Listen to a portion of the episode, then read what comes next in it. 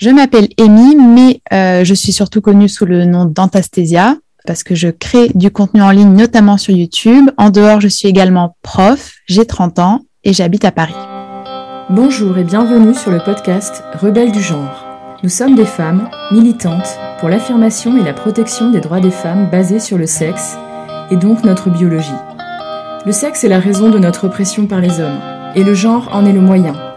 Nous sommes les rebelles du genre. Nous observons aujourd'hui avec fureur des hommes qui envahissent nos espaces, agressent nos sœurs, revendiquent nos droits. Conditionnées à la gentillesse et touchées par leur victimisation, les femmes mettent en général un certain temps à comprendre l'arnaque du mouvement transactiviste et commencent souvent par soutenir cette idéologie. Puis elles ouvrent les yeux, constatent sa violence et la refusent. Ce podcast est là pour donner la parole à des femmes qui expliqueront pourquoi et comment elles sont devenues critiques du genre et qui témoignent de leur parcours. Écoutons leurs paroles. Alors au départ, personnellement, j'étais très sensible à la question de la transidentité et euh, j'étais euh, pas du tout opposée euh, ni à tout ce qui relève de la transition ni même au discours qu'on pouvait entendre en ligne mais je vous parle de ça c'était il y a environ dix ans donc les discours ont quand même beaucoup évolué donc on va dire que j'ai jamais adhéré au genre en tant que sentiment inné et réalité euh, intime et personnelle et subjective. J'ai toujours été, en tout cas à partir du moment où je me suis revendiquée féministe, que c'était effectivement une construction sociale, que c'était un outil de l'oppression euh, patriarcale. Mais de l'autre côté, de manière paradoxale et sans avoir à ce moment-là conscience que c'était quand même un petit peu problématique et assez paradoxal, j'étais aussi très sensible à la question de la transidentité. En fait, euh, j'ai même fait quelques vidéos justement sur ma chaîne YouTube pour euh, informer, pour alerter en étant une bonne alliée. Et j'ai même participé à des financements euh, avec des crowdfunding, par exemple, pour des personnes trans qui souhaitaient avoir accès à des opérations. Donc j'étais vraiment pas du tout dans une démarche critique vis-à-vis -vis, de la transidentité je tiens quand même à préciser, voilà, comme j'ai dit, que c'était il y a quand même plusieurs années et que, en tout cas à ma connaissance, ce qui se passait sur les réseaux sociaux n'avait rien à voir avec euh, ce qu'on peut trouver actuellement. Et je pense que si ça n'avait pas été le cas, je n'aurais pas été aussi, euh, on va dire, ouverte à cette idéologie, à ces revendications euh, revendication qui à l'époque moi me semblait plutôt euh, acceptable et qui relevait de euh, la non-discrimination pour les personnes qui se déclaraient trans, un parcours de soins adapté et plus globalement d'ouverture dans la société. Donc ça à l'époque moi c'était quelque chose qui me parlait totalement et je pense que c'est le cas pour beaucoup de femmes et pour beaucoup de féministes. Et de fil en aiguille, j'ai vu le mouvement transactiviste évoluer, à mon sens énormément évolué, je dirais même. Et il y a quatre ans, il y avait déjà eu une première euh, polémique avec euh, l'autrice nigériane Ngozi Adichie qui avait dit qu'il euh, y avait une différence fondamentale entre les femmes trans et les femmes cis. Alors je précise que moi je n'utilise pas le vocabulaire femme cis, mais là je reprends les termes exacts du débat à l'époque. on lui avait posé la question voilà est-ce que les femmes trans en gros sont des femmes? Et elle avait répondu euh, elles peuvent être des femmes trans, mais en tout cas, elles n'ont pas la même expérience que, que les femmes cis, et donc que moi. ça, ça avait déjà à l'époque provoqué un petit tollé, et j'avais d'ailleurs fait une vidéo justement il y a quatre ans pour euh, soutenir sa position et expliquer que je ne voyais pas en quoi c'était transphobe et en quoi on pouvait, euh, en quoi on n'aurait pas pu en fait avoir ce genre de propos, tout en soutenant aussi derrière des personnes transgenres. Et à l'époque, je me souviens que dans les commentaires, j'avais une vidéo qui est en anglais d'ailleurs, j'avais eu beaucoup de commentaires de personnes trans qui étaient tout à fait d'accord avec moi. Et le climat déjà à l'époque, en tout cas euh, dans cette petite sphère YouTube et en anglais, était pour moi très différent de ce qu'il est actuellement. Clairement, je pense pas que euh, à l'heure actuelle, si une telle chose venait à se produire, il y aurait des personnes trans qui viendraient commenter euh, de manière positive sous ce genre de contenu. Et puis il y a deux ans, alors entre temps, bien sûr, j'avais commencé à, comment dire, en apprendre davantage sur notamment les prisons et le sport, étant donné que c'était vraiment, je pense, les deux points saillants de discrimination, en tout cas dans le discours trans, c'était les deux points saillants euh, vraiment très importants et où euh, une résistance féministe commençait à s'opérer, et ça, ça passait pas du tout. Et donc j'étais très perplexe et très critique de ça, et j'ai commencé à en parler un petit peu sur Instagram. Et à ce moment-là, une personne euh, Alors un homme transidentifié qui à l'époque euh, était très présent sur les réseaux et qui se disait non binaire mais aussi transféminine. Donc déjà rien que ça, moi je j'étais dans la perplexité totale, mais bon, est venu me faire la leçon en message privé justement sur Instagram pour me dire que le fait que je relais ce genre d'informations, en fait, c'était transphobe. Donc on parle bien d'informations qui visaient à informer les gens de la situation qui se profilait de plus en plus précisément dans les prisons par exemple ou dans le sport lors de nos échanges, cette personne a continué en me disant que il vivait la même misogynie que moi. Et je pense que ça, ça a été pour moi la petite, euh, la dernière goutte d'eau. Étant donné que je précise, cette personne n'a fait aucune transition, donc n'a même pas une apparence qui pourrait être perçue comme celle d'une femme. C'était tout simplement un homme qui se teignait les cheveux, qui portait du maquillage et de temps en temps portait des robes. Donc, quand j'ai entendu cette personne me dire qu'elle vivait la même expérience du sexisme et de la misogynie que moi, euh, ça a été très difficile à accepter et euh, j'ai vraiment senti à ce moment-là qu'il y avait deux options qui s'offraient à moi, qui étaient celle de courber entre guillemets le dos et de prétendre ne pas voir que c'était un homme alors que c'était un homme pour garder un discours consensuel, ou alors oser affirmer que pour moi, se dire transféminine et non binaire, premièrement, n'avait aucun sens, et deux, assumer le fait que je voyais clairement un homme en face de moi et que j'étais persuadée, que je sais très intimement que tout le monde de toute manière voyait un homme également. À ce moment-là, j'ai été un petit peu, on va dire, outée, donc j'ai un petit peu été exposée sur les réseaux sociaux avec certains relais euh, justement de ces messages et de ces conversations, ce que moi j'ai choisi de ne pas faire à l'époque. Et j'ai donc fait une vidéo qui s'intitule Suis-je une vilaine terf? Qui a à l'heure actuelle plus de 100 000 vues, dans laquelle j'étais encore un petit peu au balbutiement de cette réflexion, ou en tout cas j'étais encore dans une euh, façon de m'exprimer qui était euh, pleine de tact. Voilà. Euh, mais je parlais de la question du passing, je parlais de la question de la réalité matérielle de l'existence des femmes et de ma volonté de ne pas m'inscrire dans ce qui serait, à mon sens, effectivement une transphobie, c'est-à-dire discriminer des personnes parce qu'elles se diraient trans, mais que je refusais de continuer à euh, participer à ce qui me semblait devenir un délire collectif. Voilà. Et là, effectivement, cette vidéo, ça a été un petit peu le, point de bascule, étant donné qu'à partir de là, j'ai forcément été désignée comme une grande ennemie euh, de la cause trans sur les réseaux. Mon nom a beaucoup tourné.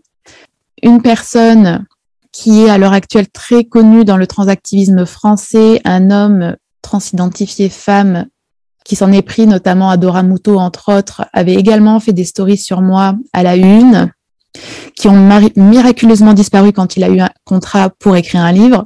Comme par magie, ça fait plus propre quand on a un contrat pour, euh, pour écrire un livre ou pour passer à la télé ou dans la radio de pas euh, montrer qu'on a harcelé des femmes.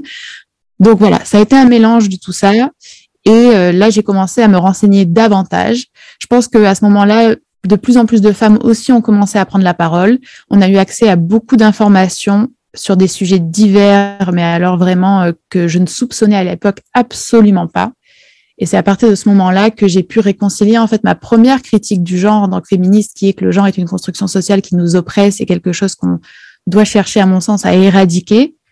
Et le fait que c'était incompatible tout simplement avec euh, la plupart des revendications des personnes trans et potentiellement même avec la manière dont la transidentité nous est présentée à l'heure actuelle, en fait. Pourquoi penses-tu que cette idéologie est une menace pour les femmes, pour leurs droits, pour euh, les enfants, la société et la démocratie? Je pense que je vais peut-être un petit peu euh, répéter beaucoup de choses qui ont déjà été dites par les autres intervenantes à ce niveau-là, mais euh, c'est un mouvement qui est extrêmement dangereux, je pense aussi bien par en fait ce qu'il propose en termes de contenu que la manière dont il opère, précisément bien évidemment pour les femmes, au niveau du contenu en tout cas. Pour moi, c'est une réelle volonté de, de détruire les manières d'exprimer la réalité matérielle et douloureuse des femmes. Euh, c'est une volonté de nous déposséder aussi bien de notre langage que de notre expérience. Euh, on a toutes bien évidemment des expériences personnelles, mais on a aussi, à mon sens, une sorte d'histoire collective des femmes. Euh, et ça, je pense que c'est quelque chose que ces personnes essayent de détruire. C'est nous déposséder des espaces euh, qui nous sont réservés. C'est nous déposséder aussi, tout simplement, par exemple, de nos avancées, par exemple en sport. c'est nous déposséder, je pense, aussi euh, d'une certaine manière de tout ce qui a trait à la maternité et aux droits reproductifs. Et alors là, ma, ma réflexion n'est pas encore extrêmement euh, aboutie à ce niveau-là, mais moi, je pense qu'il y a quelque chose de profondément euh, central qui se joue à ce niveau-là. Il me semble quand même que c'est l'un des pivots les plus importants dans la misogynie et dans le patriarcat, cette faculté qu'ont les femmes bah, d'être mères, voilà, tout simplement. Je pense que c'est dangereux pour les femmes parce que premièrement, il y a aussi des conséquences très très claires dans les prisons, dans les euh, lieux de, de rencontres, par exemple lesbiens. Je pense que c'est un danger pour les enfants parce que euh, le transactivisme à l'heure actuelle milite ardemment pour en fait une une tombée de toutes les limites et de toutes les barrières qui à la base étaient quand même mises en place par notamment euh, tous les personnels soignants. Euh, et ça, je trouve que c'est assez euh, incroyable de voir le peu de réactions quand même qu'il y a dans la sphère, on va dire, vraiment euh, lambda à ce, à ce titre. Quand on voit qu'il y a quand même des opérations qui commencent à être pratiquées sur des personnes qui sont mineures, quand on voit que la prise d'hormones s'est présentée comme quelque chose de totalement anodin, que les bloqueurs de puberté s'est aussi présenté comme quelque chose de totalement anodin, quand on voit qu'en fait la plupart des personnes continuent de ne pas vouloir se poser la question de pourquoi est-ce que d'un coup le nombre de personnes trans explosent et pourquoi ce sont comme par hasard des jeunes filles? Bon, moi, je trouve que c'est assez incroyable. Euh, donc pour les femmes et pour les enfants, globalement pour tout le monde, mais ça touche euh, concrètement les femmes et les enfants, c'est une marchandisation pour moi du corps. C'est l'aboutissement d'un certain euh, capitalisme qui est associé au monde du, du médicament. Euh, et je trouve ça absolument effrayant. Et ce que je trouve vraiment aussi absolument incroyable, et j'ai toujours du mal à le croire, c'est cette capacité quand même à clore tout débat, toute question et toute critique. À la limite que certaines personnes soient convaincues corps et âme de ce qu'elles avancent, même si moi je trouve ça profondément dangereux et profondément sexiste, c'est un, de toute manière c'est une réalité qui, à laquelle on se heurtera toute notre vie, je pense. Mais là, ce que je trouve assez unique, c'est qu'on est euh, quand même empêché de de critiquer ou même de questionner. Et très honnêtement, j'ai pas vécu ça avec euh, d'autres mouvements. C'est-à-dire qu'en fréquentant euh, des mouvements, par exemple, antispécistes ou animalistes, où il peut y avoir parfois des, des questions ou des désaccords, je n'ai jamais rencontré cette opposition-là et cette volonté de nous faire taire. Et pour être tout à fait honnête, euh, grand nombre même d'hommes qui ne se disent pas du coup euh, trans ou non binaires ou que sais-je, qui sont de bons hommes cis pour reprendre les termes, euh, et qui sont par ailleurs sexistes, ben malheureusement, je dois avouer que je les trouve, euh, dans mon expérience en ligne, en tout cas, je les trouve moins violents que les transactivistes.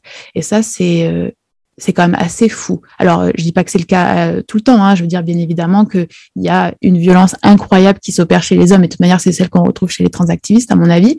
Mais il me semble que chez les transactivistes, c'est encore plus décomplexé, quoi, parce que c'est soutenu, euh, c'est présenté comme du progressisme, c'est présenté comme une violence venant des victimes et des opprimés, et donc forcément, elle est légitime. Tandis que on reçoit quand même une certaine part de soutien, il me semble, lorsque ce sont des hommes qui n'ont pas cette euh, case de l'oppression à remplir qui est celle de la transidentité. Et euh, l'impossibilité pour moi de critiquer ou de questionner, c'est euh, une forme de totalitarisme. Et je trouve que le mouvement a clairement des dérives sectaires. Je sais que c'est peut-être euh, un peu poussé de le dire ainsi, mais pour moi, le fait de de créer cette communauté trans qui vient supplanter toute autre communauté, le fait de chercher, il me semble quand même pas mal à couper des liens avec des parents qui seraient, ou un entourage en tout cas, qui serait pas forcément d'accord à 100%, le fait de repousser la science, euh, le fait de ne pas présenter ça comme une croyance alors que ça repose quand même sur une croyance. La question de l'argent aussi, on n'en parle pas beaucoup, mais euh, il y a quand même énormément de demandes d'argent. Et bien évidemment, l'impossibilité de critiquer ou de questionner, bah, pour moi, euh, ça me fait quand même penser à un mouvement sectaire, clairement. Voilà. Qu'est-ce qui t'a amené à témoigner euh, à la fois entre guillemets à visage découvert et euh, en reprenant euh, ton nom de vidéaste sur YouTube? En fait, la question pour moi se pose pas. Alors, je suis sur les réseaux depuis très longtemps. Ma chaîne YouTube, je l'ai créée en 2007. J'ai commencé à publier vraiment des vidéos en 2009. Et avant, j'étais sur MySpace, et puis j'ai été sur Twitter, et puis j'ai été sur Instagram, bref. Euh, donc, j'ai toujours été sur les, réseaux et j'ai toujours été sur les réseaux à visage découvert. Voilà. Bon, sans doute aussi parce qu'à l'époque, c'était totalement différent comme climat à tous les points de vue. Donc, euh, c'était un espace vraiment beaucoup plus restreint, beaucoup moins mainstream. Et donc, bon, il n'y avait pas de questions qui vraiment se posaient. Par contre, j'ai toujours fait le choix de ne pas mettre mon nom en ligne, même si mon nom a fuité et que certaines personnes cherchent justement à me doxer, donc euh, à faire fuiter mes informations, donc euh, mon nom, mais également les lieux où j'ai pu travailler. Et j'ai l'impression que qu'à l'heure actuelle, c'est quelque chose qui engage, enfin, c'est pas une impression, ça engage à beaucoup que de témoigner de façon euh, non anonyme sur ces sujets-là. J'estime que je suis, je suis dans une position où je peux me le permettre plus que beaucoup de femmes. Euh, je ne pense pas que ça mette en danger mon activité professionnelle. Euh, je ne crains pas pour mes liens avec ma famille ou mes amis parce que j'ai la chance d'être avec des personnes qui euh, ne sont pas du tout contaminé, j'allais dire. C'est un mot un peu fort, mais vraiment naturellement, je vais le garder, c'est le mot qui m'est venu, contaminé par euh, cette idéologie. Donc, euh, je ne m'inquiète pas plus que cela, pour être honnête. Et quand bien même je m'inquiéterais, parce qu'il y a quand même une petite dose d'inquiétude, étant donné que je sais ce qu'est le harcèlement en ligne et que j'en ai été la victime, notamment par le transactivisme, je tiens quand même à, à témoigner de la manière dont je me suis toujours exprimée en ligne, parce qu'il me semble que c'est plus que nécessaire à l'heure actuelle.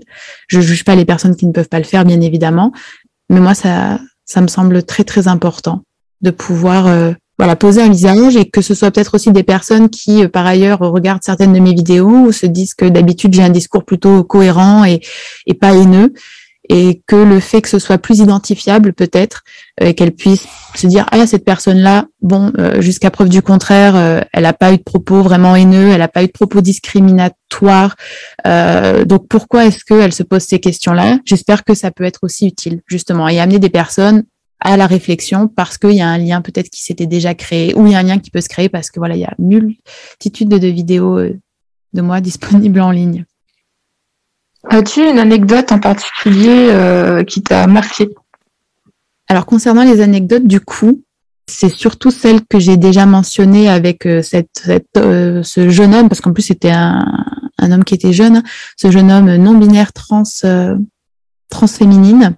Ça c'est vraiment, ça m'a vraiment marqué parce que pour moi c'était, j'ai reçu à ce moment-là, lorsque j'en ai parlé, des messages de personnes qui me disaient non mais c'est pas possible, tu vois bien que que, que c'est une femme. Et puis moi, je suis sûre que dans la rue, elle se fait aborder comme une femme et elle se fait harceler comme une femme. Et c'était pour moi la première fois que je voyais des gens me mentir à ce sujet-là de manière aussi euh, frontale et assumée. Parce que pour moi, je, ne peux pas concevoir que ce ne soit pas un mensonge quand on a quelqu'un qui, en plus, n'a fait aucune transition. Euh, quand certaines personnes ont fait des transitions, je veux bien qu'effectivement, euh, voilà, l'apparence puisse être alors trompeuse, c'est en tout cas je veux bien que l'apparence puisse faire croire qu'on a en, en, face de nous une personne euh, qui serait euh, femelle, mais là dans, dans cette situation bien précise, c'était absolument pas le cas. Je pense que ça, ça m'a vraiment vraiment marqué parce que je me suis demandé jusqu'où ces personnes étaient prêtes à aller et quelles étaient leurs véritables motivations finalement. Euh, pourquoi mentir à ce point et est-ce que c'était des personnes manipulées qui n'arrivaient même plus à voir la réalité en face ou est-ce que c'était des personnes qui mentaient très clairement? Et j'ai un rapport à la vérité euh, qui est assez, euh, euh, comment dire, la vérité. En tout cas, une certaine réalité qui est assez important. Pour moi, j'ai dû, même si certaines choses peuvent aller à l'encontre de mes idées premières ou de mes convictions ou de mes valeurs, à partir du moment où la réalité les démange, je suis obligée de faire avec. Et quand j'ai vu que certaines personnes s'en affranchissaient totalement, pour moi, ça a vraiment été aussi un des moments où je me suis dit, non, là, il y a quelque chose qui fondamentalement ne, ne va pas du tout, quoi. Donc, à titre personnel, après, une autre anecdote qui m'a, on va dire, peut-être blessée sur un point plus personnel, c'est que lorsque j'ai publié ces vidéos sur Twitter, euh, effectivement, de nombreuses personnes bon, bah, m'ont attaqué de diverses façons.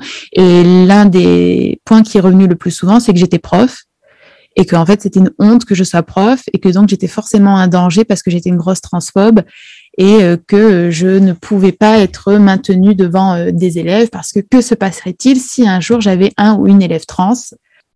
Et certaines personnes parlaient même voilà de, faire remonter ça euh, au rectorat. Alors bien évidemment ce ne sont que des, des tweets. Mais moi ça m'a vraiment blessée parce que je me suis dit on est prêt à détruire quelqu'un, à venir salir ce que la personne fait et fait avec tout ce qu'elle a sans aucune preuve. Et de toute manière, c'est ce qui se répète inlassablement avec toutes les femmes qui osent s'exprimer, c'est que elles ne sont plus bonnes à rien. Vous avez écrit un livre, mais euh, vous êtes transphobe. En fait, euh, le livre ne vous appartient plus.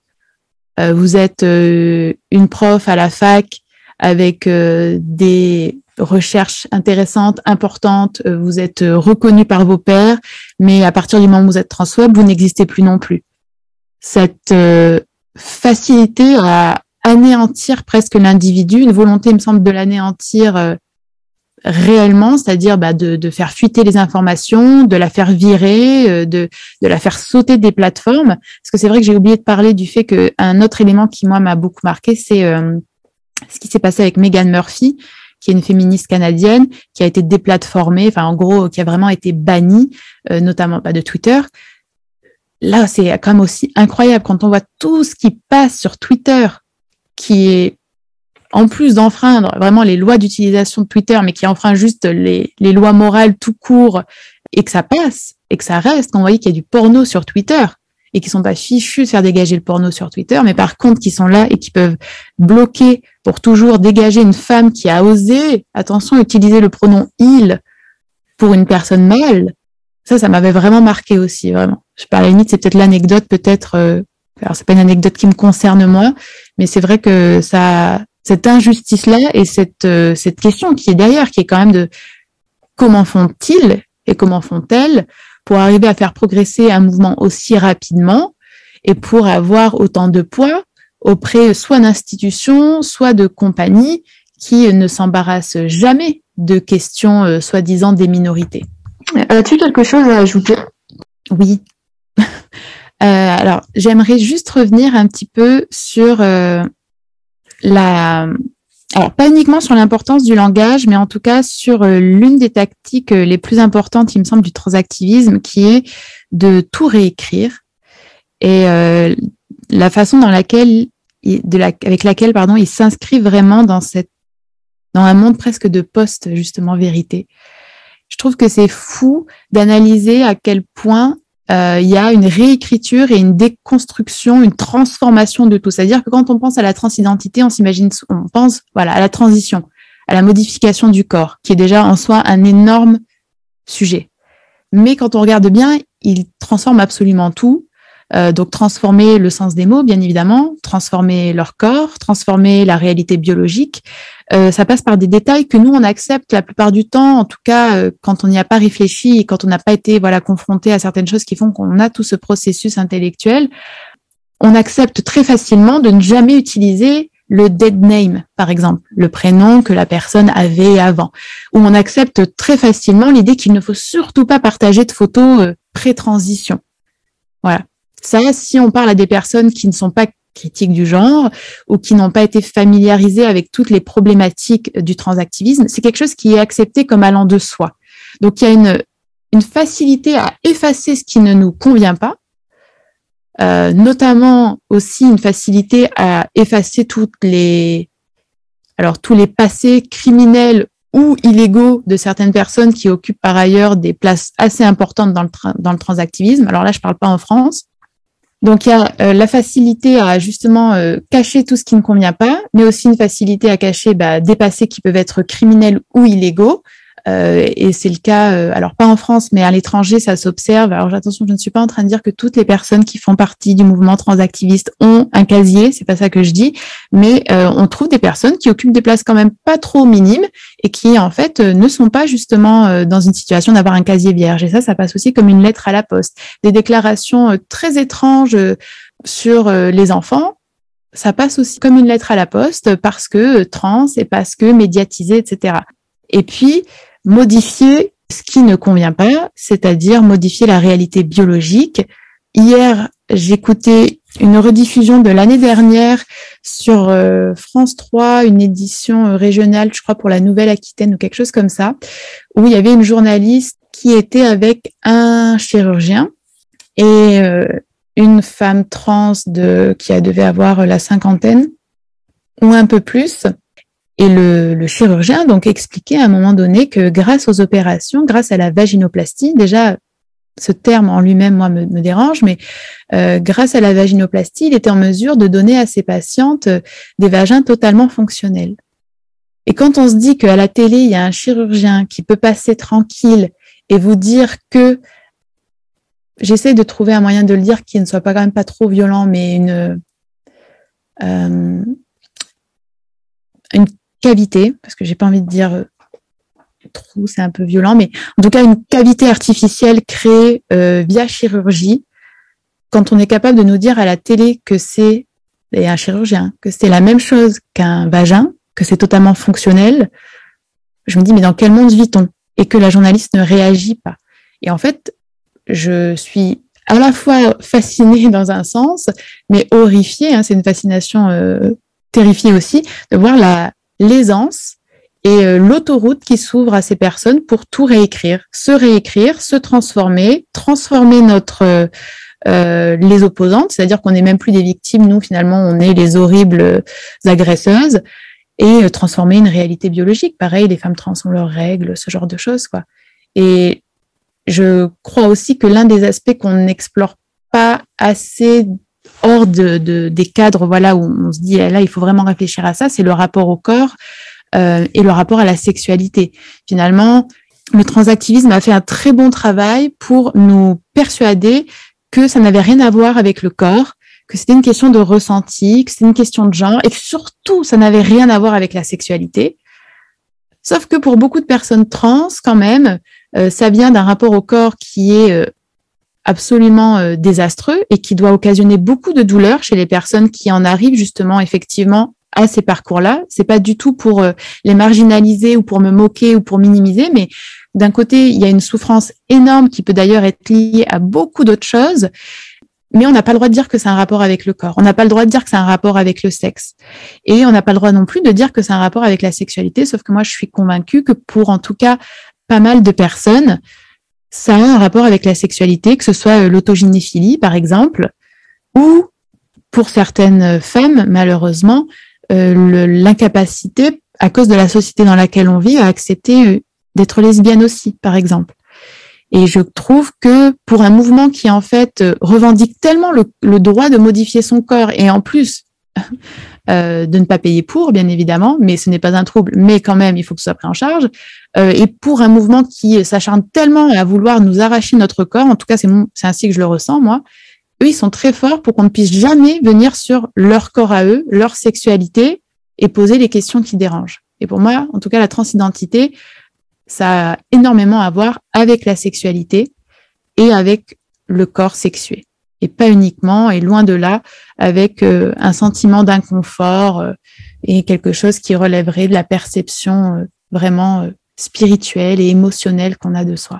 Bah, moi, du coup, j'avais une question par rapport à ce que tu viens de dire, ce que tu parlais de spiritualité. Et je trouvais que c'était une très bonne, une très bonne introduction. Et la question que je me posais, c'est finalement, j'ai l'impression que la, le concept de transidentité, ça fait beaucoup référence au concept de la séparation, la dichotomie euh, esprit et corps qu'on retrouve notamment euh, dans la tradition judéo-chrétienne, mais dans les, dans les religions patriarcales. Et euh, j'ai l'impression qu'en fait, c'est une sorte de renouveau dogmatique où on ne doit pas remettre en question une spiritualité et qui est en train de... Enfin, pour moi, ça prend des airs de, de dogme et de religion, en fait. Ah oui, non, mais totalement. Après, c'est pour moi, pour, à titre purement personnel, hein, la difficulté que j'ai un tout petit peu à m'exprimer sur ce sujet, c'est que personnellement, je suis pas opposée au parcours de transition.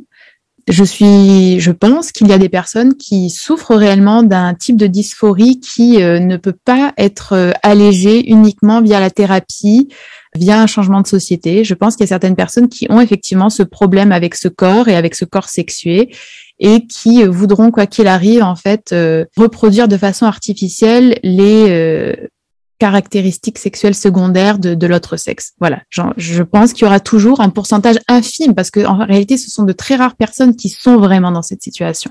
Donc, je pense qu'il y a vraiment ces personnes-là et je veux pas nier leur existence parce que moi je pense qu'elles existent et j'ai pas de problème avec euh, le fait qu'elles soient prises en charge et qu'il y ait tout un parcours adapté à partir du moment où ces personnes ne veulent pas euh, nous voler nos droits, nous voler nos espaces et nier des réalités évidentes. Mais de l'autre côté, effectivement, euh, j'ai du mal quand même à, à concevoir qu'on puisse logiquement présenter ça autrement que comme un trouble, parce que le présenter autrement que comme un trouble psy reviendrait à dire qu'il y a une âme dans le corps qui parfois peut être propulsée dans le mauvais corps. Personnellement, je, je n'y crois pas. Que certaines personnes y croient, ça les regarde, j'ai envie de dire, mais je suis pour vivre dans une société qui se base plus sur la science et la raison que sur le dogme, et pour une société laïque en fait. Et dans une société laïque, on peut pas, en réalité, accepter que des lois passent parce qu'il y a une idéologie qui n'est fondée sur rien, qui est fondée sur des croyances et sur des ressentis. Ça, ça pour moi, c'est totalement à l'opposé d'une société que j'aimerais construire et euh, c'est une forme d'obscurantisme. Enfin, pour moi, c'est vraiment de l'obscurantisme. C'est le refus de la science, le refus de la raison, le refus de la critique, le refus de la discussion. Et euh, cette idée de voilà d'être né dans le mauvais corps. Alors maintenant, c'est marrant parce que même les beaucoup de trans ne veulent plus qu'on dise ça, qu'ils ou elles sont nés dans le mauvais corps. Sauf que c'est essentiellement ce qu'ils nous disent, mais ils nous retirent cette phrase-là. Alors pourquoi? Parce que ça empêche certaines personnes qui refusent de modifier leur corps de se dire trans. Parce que maintenant, on peut être trans qui veut. C'est-à-dire que euh, si demain, euh, moi, je ne change rien à mon apparence, je ne change rien à ma vie, mais que je dis que je suis non-binaire, je suis non-binaire. Point. Si je dis que je suis un mec, je suis un mec euh, avec le nouveau transactivisme. Donc, on peut plus dire être né dans le mauvais corps, qui était une phrase qu'on entendait beaucoup chez les personnes qui, à l'époque, se disaient transsexuelles et pas transgenres. Maintenant, on peut plus dire cette phrase-là parce que ça invalide une part quand même grandissante du mouvement transactiviste qui ne veut plus faire une vraie transition. Et moi, je suis effarée de la porte ouverte à tout. Euh, récemment, j'écoutais euh, bref des vidéos anglophones et euh, certaines de ces personnes mentionnaient des deux ont mentionné deux cliniques aux États-Unis qui proposent désormais des opérations pour les non binaires.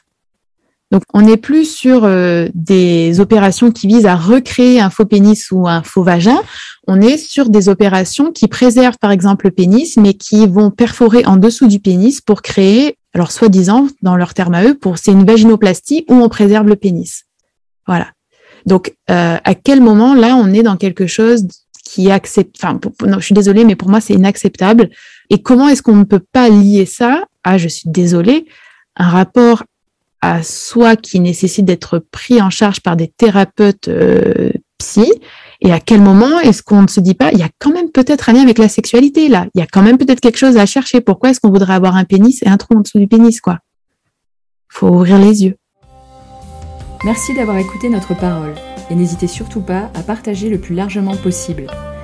S'il vous plaît signez la déclaration des droits des femmes basée sur le sexe womensdeclaration.com Rejoignez-nous, n'ayez plus peur, ensemble nous ferons changer les choses. Si vous souhaitez témoigner, contactez-nous par mail. À bientôt pour un nouveau témoignage de Rebelles du genre.